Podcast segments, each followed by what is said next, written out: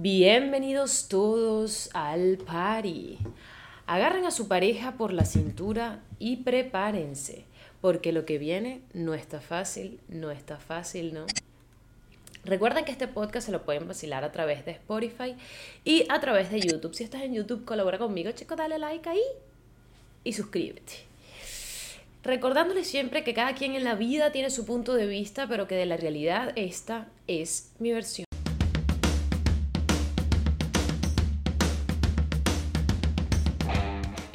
Este episodio de hoy a recordarte que no tienes el control de absolutamente nada. Mentira, si tienes el control de las cosas. Pero solo puedes tener el control de lo que tú puedes controlar. Hay cosas que se te salen de las manos y eso tienes que aceptarlo. Eso tienes que trabajarlo, eso tienes que canalizarlo. Hay cosas en las que tú puedes tener el control y hay cosas en las que no puedes tener el control. En estos días, hoy, pero obviamente esto no va a salir hasta no sé en qué momento, estaba hablando de precisamente esto de, que buscamos siempre tener el control de todo. Buscamos siempre tener una seguridad, porque claro, nos tenemos que sentir seguros. Si vamos a dar un paso hoy, siempre lo damos pensando en un futuro. Y eso no está mal. Obviamente hay que ver hacia el futuro para dar el siguiente paso que hay que dar. Pero no podemos permitir que esa vista al futuro o que esa necesidad de seguridad futura nos quebrante el presente. ¿Qué te quiero decir con esto?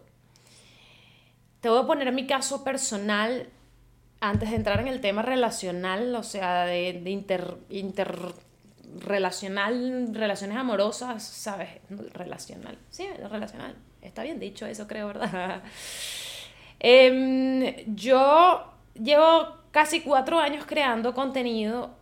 Los últimos años, creo que ha sido el último año, un año y medio ya, casi para dos años, en el que tengo una pequeña inestabilidad en el contenido un pequeño bloqueo creativo de cierta manera. Y mm, tengo muchas cosas y muchas ideas por hacer, eh, no las termino de llevar a cabo. O sea, no termino de sacarlo, no termino de, de, darlo. Yo recuerdo que cuando empecé a crear contenido, yo empiezo porque estoy aburrida y empecé a hacer videos en Instagram y tal, y la cosa como que empezó a tener buen... ¡Wow! Y empecé a tener receptividad, no sé qué, a crear mi comunidad y tal. Yo no tenía una meta fija, o sea, tenía una meta fija de 10.000 seguidores y ya estoy, imagínate, en 150.000, impresionante. Pero no tenía como que una, una expectativa cuando empecé. Eh, por eso que siento que de cierta manera es importante no tener expectativas y tener muy claro de que no tenemos el control en algunas cosas. Por ejemplo, yo en, ¿por qué pongo el ejemplo de mi creación de contenido? Yo tengo el control para crear contenido, más no de la receptividad de él. Entonces, obviamente empiezo, empiezo a tener mucha, mucha receptividad y, la cosa se me da, se me da bien y así. Últimamente, cuando quiero realmente dedicarme a esto, a, a 100% esto, porque me gusta, porque me encantaría vivir de esto, aparte que tengo otras ideas, como escribir mi libro y sacarlo, estoy pensando mucho en la hora en la que voy a publicar el libro, estoy pensando mucho en las opiniones que puede tener el libro, estoy pensando mucho en la receptividad que puede tener el libro y todo eso me está comiendo la cabeza y me está, em, ¿cómo se llama eso? Deteniendo o me está como impidiendo accionar. Me está impidiendo llevar a cabo la escritura del libro. Sí, ok, mi amor, te puedes preocupar por eso, pero cuando ya lo tengas escrito, ¿qué haces? Que no terminas de escribirlo. Eh, ese tipo de cosas, así con muchas cosas. Yo soy una mujer muy segura de mí misma, soy una mujer súper echada para adelante, pero digamos que estos son micromiedos que dentro de tanta visibilidad que hoy en día tengo y que le agradezco mucho, eh, es como un micromiedo al fracaso, un miedo a que lo que haga no me salga bien y yo sentirme un fracaso. Esto es fuerte, esto es precisamente lo que nos lleva a no hacer, a no avanzar, a no llevar a cabo cosas en general. es fuerte, es un proceso que hay que canalizar, es algo que, que tienes que sacar, que tienes que soltar. Y esto creo que me está, o sea, decirlo acá me está sirviendo para, no aparte dejarle algo de enseñanza a ustedes, sino también para yo em, eh, desahogarme y, y, no tienen idea de, de las horas que yo paso en el sofá procrastinando, solo consumiendo contenido y viendo el contenido de los demás. Yo pasé de crear contenido a consumir el de los demás y con esto no, refiero al, no me refiero a la, a la contaminación con respecto al contenido que ya sabemos, sino como tal de cómo hace esta persona para llegar o tener tanto alcance o esta persona tiene más alcance que yo, o sea, es como una microcompetencia, ¿sí? Y eso a mí no me afectaba antes y ahorita me está como, como dando y yo decía, Dios mío, pero Pierre, deja de compararte con otros creadores de contenido. Es impresionante. En estos días vi un video en TikTok de una chica eh, que me cae muy bien, María Paula, y estaba comentando exactamente esto que estoy hablando y que nos pasa a todos los creadores de contenido. Primero es el, la, la, cosa de que no te van a tomar en serio por crear contenido, no creen que esto es de verdad soplar y hacer botella y no te toman en serio, o sea, es impresionante, no es un trabajo, es un trabajo de verdad, o sea, es jodido luchar contra todo lo que conlleva ser creador de contenido en general sobre todo mi contenido que es bastante polémico y que tomo temas bastante polémicos, yo obviamente me he tenido, yo tengo que tener estómago para leer todo lo que me toca leer y todo el hate que me ha tocado tragar. Incluso cuando, sinceramente, me disculpen, pero no me lo merezco. eh, jamás me he merecido el hate. Hay gente que se merece el hate porque se lo gana. O sea, gente que se mete directamente con otra. Una que se mete directamente con otra gente sin piedad. Empieza a denigrar, a hablar de gente. O sea, esa gente crea comunidades tóxicas y realmente merece el hate. Eh, pero yo simplemente me paré que decir mis vainas y el odio que viene de otros creadores de contenido me lo lanzan a mí cuando yo vengo en, en plan de tan cool, ¿no? Pero volviendo al tema de la comparación, que comparándonos con los demás, esto funciona, esto no es solo en el tema laboral, vamos a decirlo así, vamos a ponerlo de esa manera, sino en el tema mm, afectivo.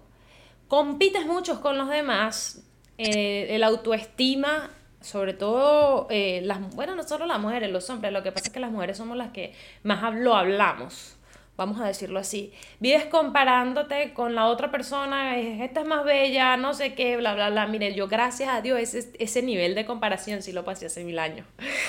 Ese día que yo dije, no, hermana, más nunca en mi vida me comparé yo con una mujer, más nunca, nunca. Tú es clave clave para tener una autoestima, para tener autoestima y para de verdad aceptarte y amarte como persona y aceptar lo que eres y, lo que tienes y, así.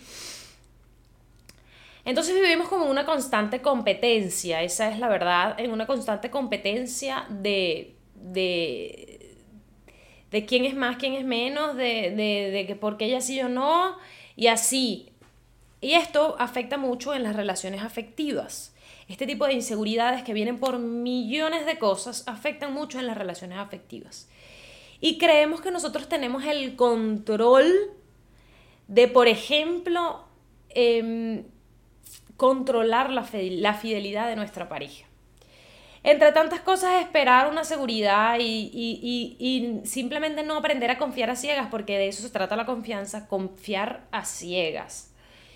Eh, sino que hay gente que quiere confiar, no, pero es que para yo confiar en ti tú me tienes que contar absolutamente todo. No, no. O sea, hay que confiar a, a ciegas. El sincericidio es bueno, pero no tanto. Esto no se refiere a ocultar cosas o guardar mentiras o no, esto se refiere a que hay cosas que simplemente con la pareja para evitar, si tú no, o sea, tú no preguntas lo que sabes que no vas a soportar escuchar, vamos a decirlo así. Entonces hay mucha gente preguntoncita y que esa tal preguntadecita y ese exceso de conocimiento que tienes de tu pareja em, te termina comiendo la cabeza. Tú dirás, no, Pina, bueno, pero es que eso es un disfraz entonces, porque no hay transparencia, transparencia en esa relación, o sea, no.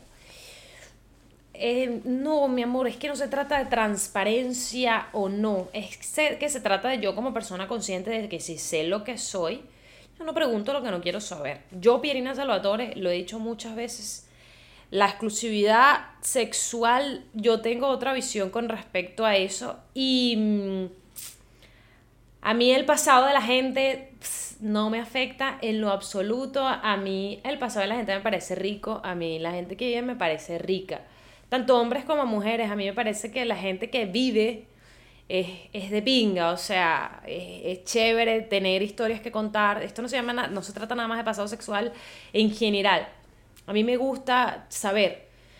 Pero no todo el mundo tiene estómago para soportar saberlo todo de su pareja. Y ahí está el problema.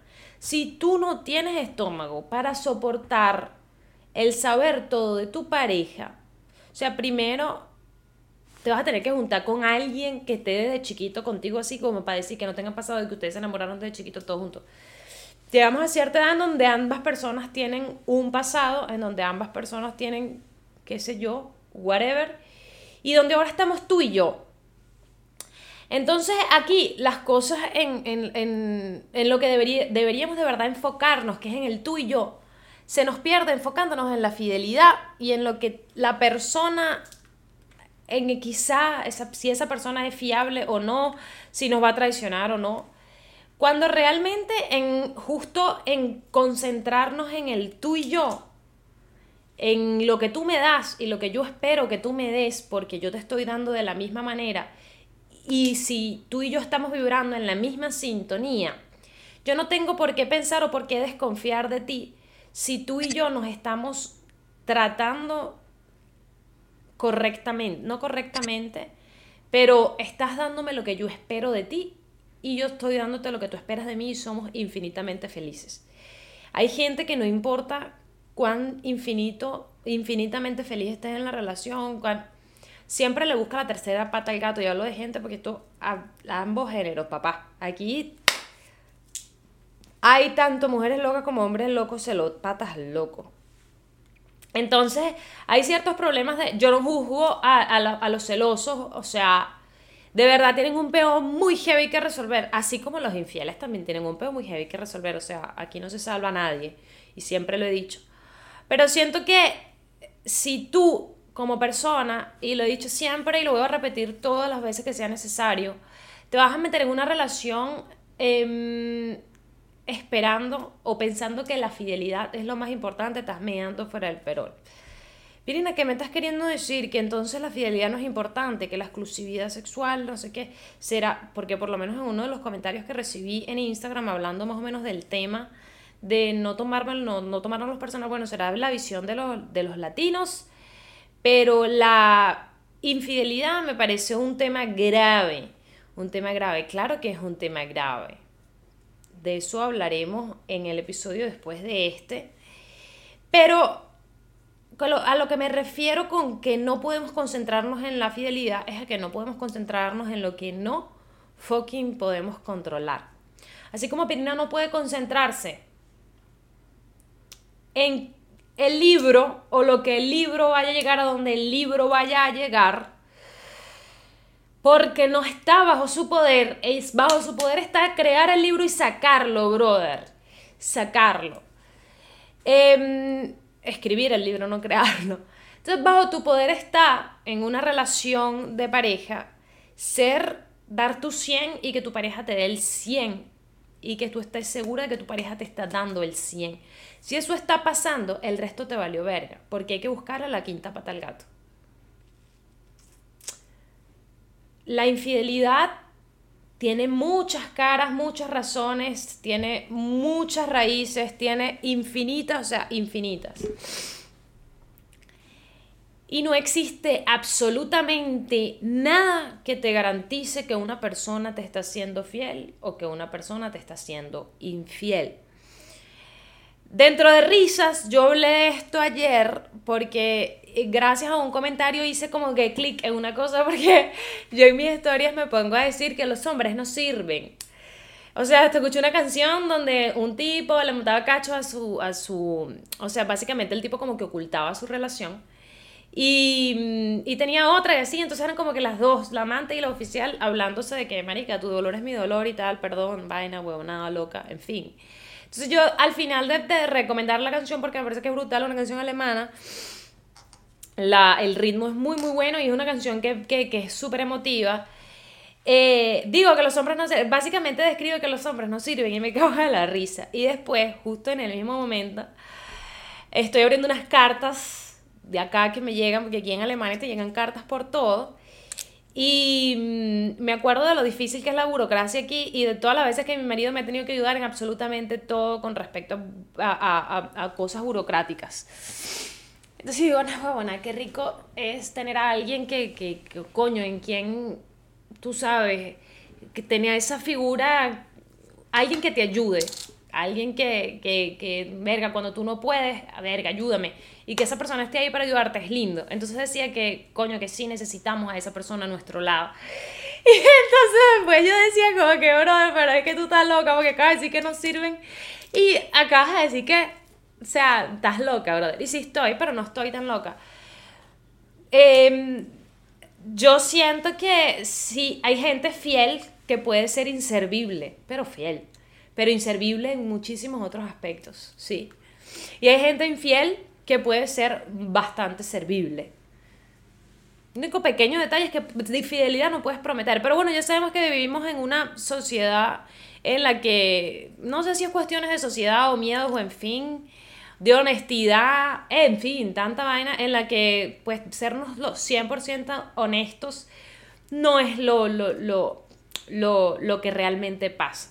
Hay gente que, que de verdad tiene el coraje de decir yo conozco al 100% a mi pareja.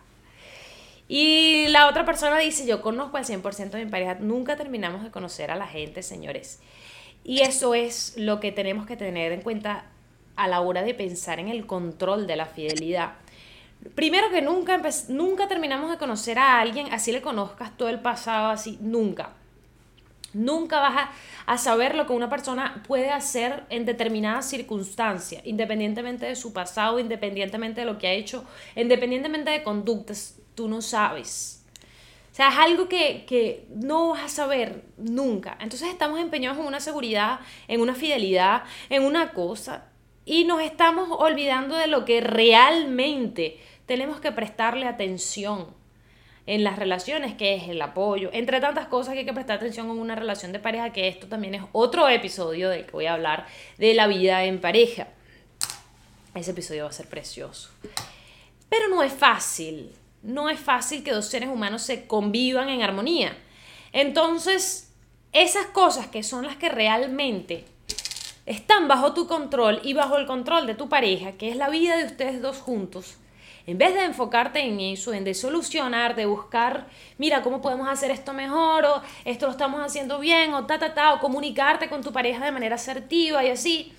Y de verdad, mira, chico, ay, me el reloj, vale, que me habla a lo, a lo loco solo. Ajá, en vez de enfocarnos en eso, eh, nos enfocamos en a ver si me está montando los cachos. Sea, la persona, tú puedes estar viendo un infierno con la persona. Un infierno. No importa, pero mientras la persona me sea fiel, coño, verga. ver, estás frita la cabeza. O estás frito de la cabeza. La persona que da paz no da dudas, perdóname. La persona que da paz no da dudas. O sea, hay gente que sí genera inseguridades con sus actitudes. Claro que sí. Pero hay gente insegura que es insegura y se pinta las vainas de, de, no sé, de la nada y entonces, ajá. No tienes el control de la fidelidad y nunca lo vas a tener, jamás, jamás. Entonces, ¿por qué no te despegas de ese peo? ¿Por qué no te enfocas en lo que realmente puedes controlar? ¿Por qué te sigues enfocando en la fidelidad? ¿Qué está pasando ahí adentro? ¿Qué traumas tienes? Que no, y no digo traumas en sentido de, ah, tu traumado o traumada, porque verga, ahorita estamos delicados, entonces a Pierina insultó a la gente, no, no estoy insultando a nadie, cabeza de huevo. Este, pero de verdad que cosas hay que solucionar para que tú vivas con un miedo a que te sean infiel. Bien sea la competencia, bien sea cuestión de ego, bien sea cuestión de inseguridades, de peos tuyos en tu pasado que no has solucionado y así. Porque esto tiene dos cositas, dos ramitas lo estaba conversando con una pana, ella es alta consumidora de mi contenido y la conozco es por eso. Em, un saludo, mi reina. Yo sé que tú vas a saber que estoy hablando de ti justo cuando te diga esto. Pero en tal caso de que estés viendo esto, no sé si te estás vacilando el episodio. Este, pero yo se lo decía a ella y le decía, mami, ¿cuál es tu inseguridad? Porque hay, la, la inseguridad tiene dos ramas. O viene desde la inseguridad de no me siento suficiente y de verdad siento que el mundo está contra mí, sí, y que siento que, wow, este, no, no soy muy dependiente, entonces si me deja yo me muero y así. Ese tipo de personas suelen ser bastante celosas desde el sentido de inseguridad y todo es terrible y la vida va en contra de mí. Exacto. O la inseguridad en la que tú tienes un pasado que no has aceptado o el que no has trabajado o el que sabes que no has dejado atrás y proyectas en tu pareja tus peos.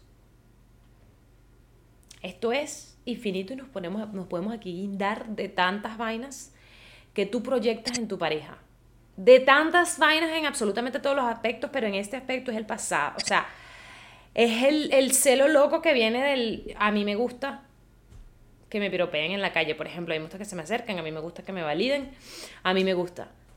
Pero que mi pareja, pensar que mi pareja lo haga, ni de verga. O sea, a mi pareja que ni se le acerquen. Pero a te encanta la validación. Entonces está siendo doble moral, hipócrita y bien cabecita de huevo. Yo se lo dije, yo le dije, marica, ¿qué es? O sea, porque yo siento que es más esto, porque tú no te ves insegurita de, ay, me van a dejar y me van a capar el corazón, no tú eres de las que peligrosita, peligrosita. Entonces ahí es donde yo siento que tanto hombres como mujeres deberíamos tener bastante moral. De que si somos peligrositos, porque el que es bandido es bandido y sabe y tiene que reconocerlo. El bandido se mete en la monogamia y el bandido, el que la persona que ha recorrido, claro que sí, este, está dispuesta a tener una relación monógama, pero sigue teniendo un pasado. O sea, sigue teniendo un pasado. Que pasado que debió haber trabajado y cerrado, claramente. Pero sigue teniendo un pasado. Y si tú eres bandido y entonces vives con ese miedo constante a que la persona te traicione porque sabes que eres bandido y tú no estás dispuesto a dejar la, la bandidería y vives con la bandidería en la calle, ¿sí? Ya no estoy hablando de ti, marica, eso no es tu, eso es tu pelo que vas con tu vida. a mí me da risa, yo le hablo a gente que, que, ni siquiera sé si me está escuchando, pero bueno. Este, eh, esta es la cosa de que proyectas lo que tú eres y lo que el ladrón juzga por su condición. ¿Sí? Entonces tenemos que estar mosca porque, Carrizo, queremos tener el control. ¿De dónde viene esa necesidad de querer tener el control? Todo lo que yo estoy haciendo ¿Por qué lo estoy haciendo? ¿De dónde viene eso? ¿De dónde viene esa inseguridad, esa necesidad de controlar absolutamente todo lo que hace mi pareja? Porque si me es infiel, eso me daría en el ego, bla, bla, bla, bla, bla, y así. Revísate qué está pasando. Repito, esto no es de perdonar infidelidades, esto no se trata de que la infidelidad sea algo normal o de normalizar la infidelidad. La infidelidad siempre simplemente es una realidad que existe y seguirá existiendo y mientras más rápido lo aceptemos, mejor. Enfocarnos en la fidelidad está terrible. Vivir con el miedo que te vayan a ser infiel también. Es simplemente soltar ese pedo. Enfocarte en cosas que de verdad te tienes que enfocar. Ese día vas a ser feliz y vas a vivir en paz. De verdad, en serio te lo digo. Y para esto, para llegar a esta lucha, o sea, para acabar con esa lucha, tienes que trabajar muchas cosas internas y te tienes que conseguir a una persona que esté a la par contigo en absolutamente todo, que no te genere inseguridades, que no te invalide. O sea, en fin, en fin, ya dije que esto, esto lo voy a tocar más a fondo en, en otro episodio. Pero esto no se trata de aceptar las infidelidades, esto no se trata de que Pierina está tratando de normalizar las infidelidades. Las infidelidades tienen un porcentaje altísimo en el mundo. Tienen un porcentaje altísimo. Esto no se trata de, que en Latinoamérica, esto no se trata de Europa, es, es un peo heavy. Y que a lo largo de mi contenido y que a lo largo de mi contenido yo he ido desglosando, yo he ido sacando el tema al aire, a la luz eh, y seguirá siempre saliendo, por ahí siempre sale, por ahí siempre sale el temita. Pero de verdad es un tema bastante, bastante heavy y, y vamos a hablar en el siguiente episodio, más allá de las infidelidades, de lo que conlleva la palabra fidelidad. ¿Qué es la fidelidad? Porque yo siento que de ahí nace todo este peo, la fidelidad. Porque creemos que la infidelidad es simplemente el cuchiplancheo. Es decir, si no hubo esto, no fue infidelidad. Y ahí es donde estamos fallando terriblemente. Tenemos todos los conceptos errados y siento que cuando haga el próximo episodio nos vamos a dar cuenta de muchas cosas y nos vamos a dar incluso más cuenta que en este mundo de redes sociales y en esta actualidad absolutamente nadie es 100% fiel.